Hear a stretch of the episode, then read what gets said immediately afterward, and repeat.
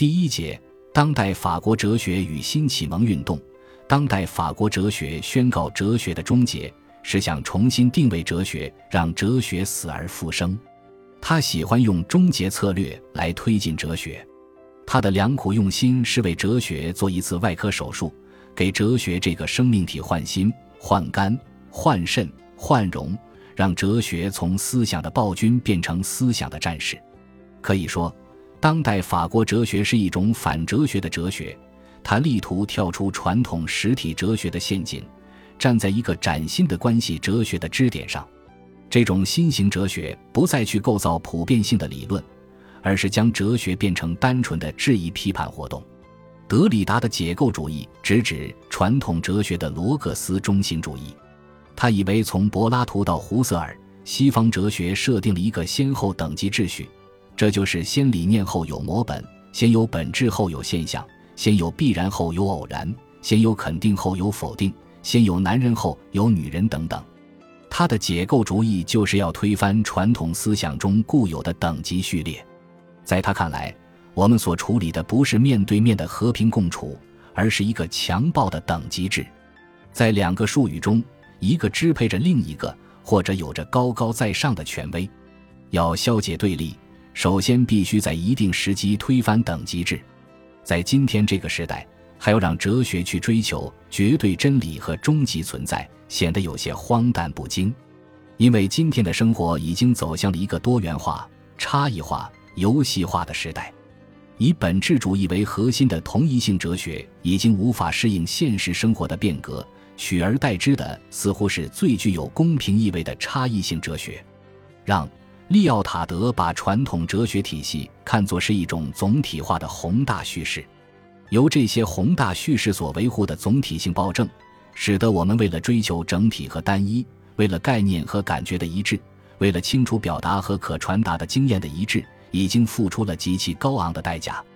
为此，他倡导一种怎么都行的小型叙事。对他来说，后现代思维标志着认识论的转换。即用生活的局部决定论来取代理论的总体决定论。为了表明他与传统哲学决裂的决心，他甚至大声喊出了向总体性开战的口号。吉尔·德勒兹径直追问：“哲学存在着某种进步吗？”对此问题，应该像罗布·格里耶回答关于小说的问题时那样回答：“没有任何理由像柏拉图曾做过的那样去搞哲学。”这并不是因为我们超越了柏拉图，而是相反，因为柏拉图是不可超越的。重复柏拉图已经完成了的工作是毫无意义的。我们只能选择其一，或者是哲学史，或者是为以非柏拉图式的问题而做的柏拉图的移植。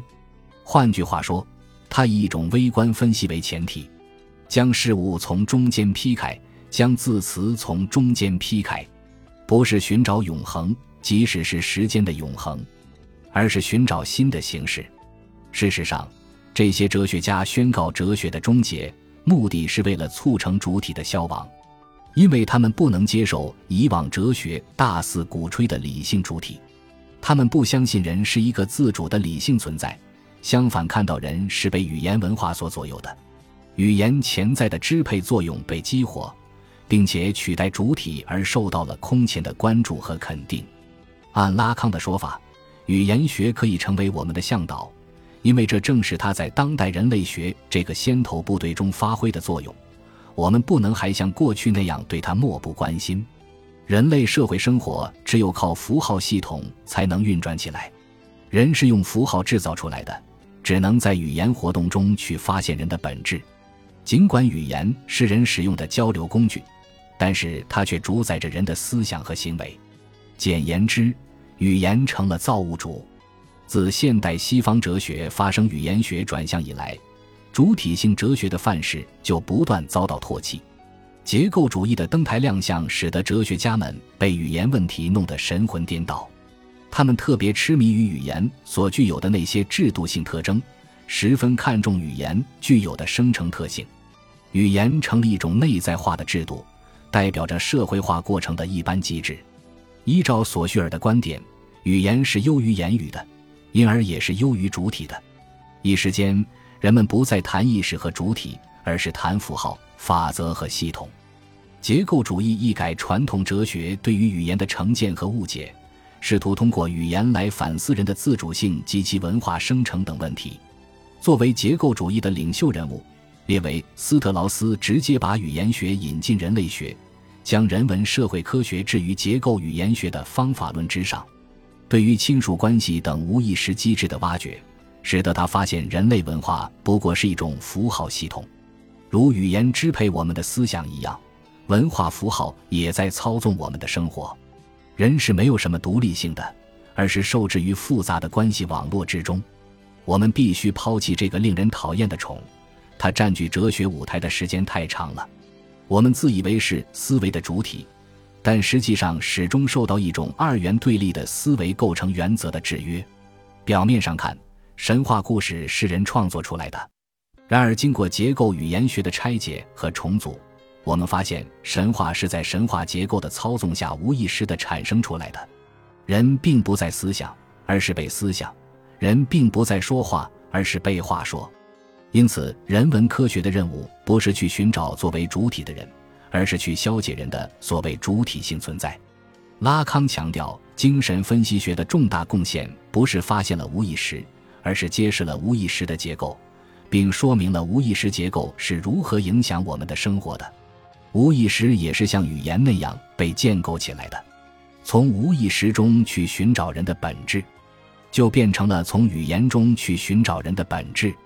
人受到无意识的支配，当然就是语言的产物。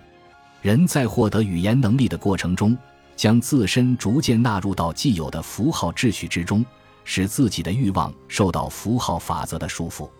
人一边使用语词去塑造世界，另一边又被语词所塑造。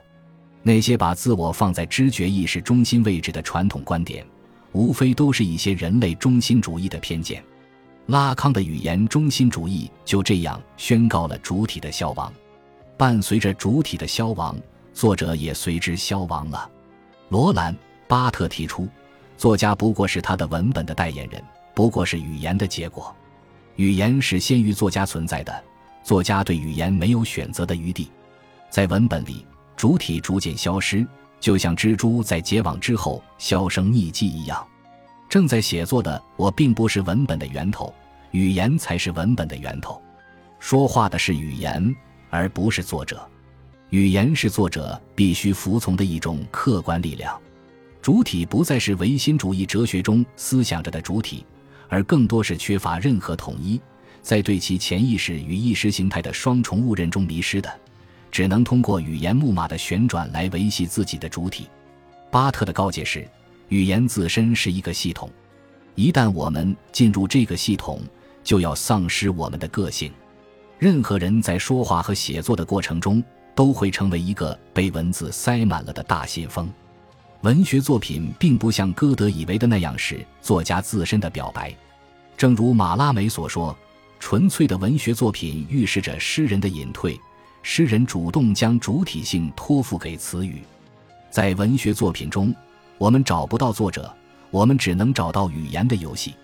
米歇尔·福柯通过他的知识考古学，不仅揭示了知识与权力的内在关系。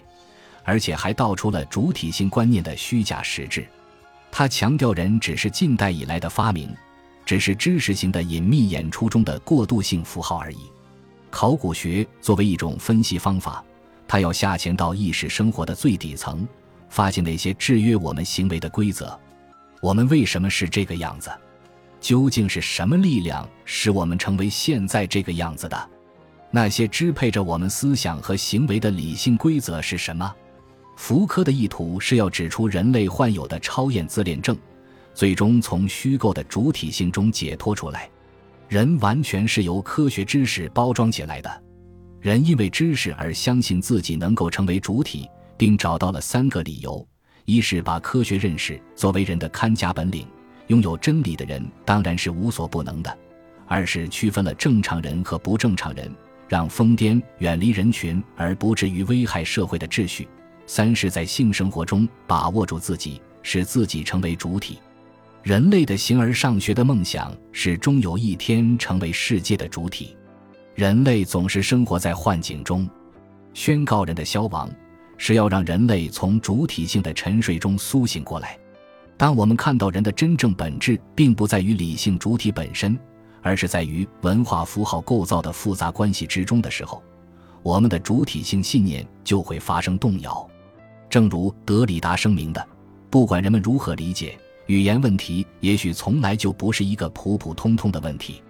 但与今天不同的是，他过去从未像现在这样渗透到形形色色的全球性研究领域，以及在意向。”方法和思想体系方面千差万别的话语之中，语言这一符号的膨胀乃是符号本身的膨胀，是绝对的膨胀，是膨胀本身。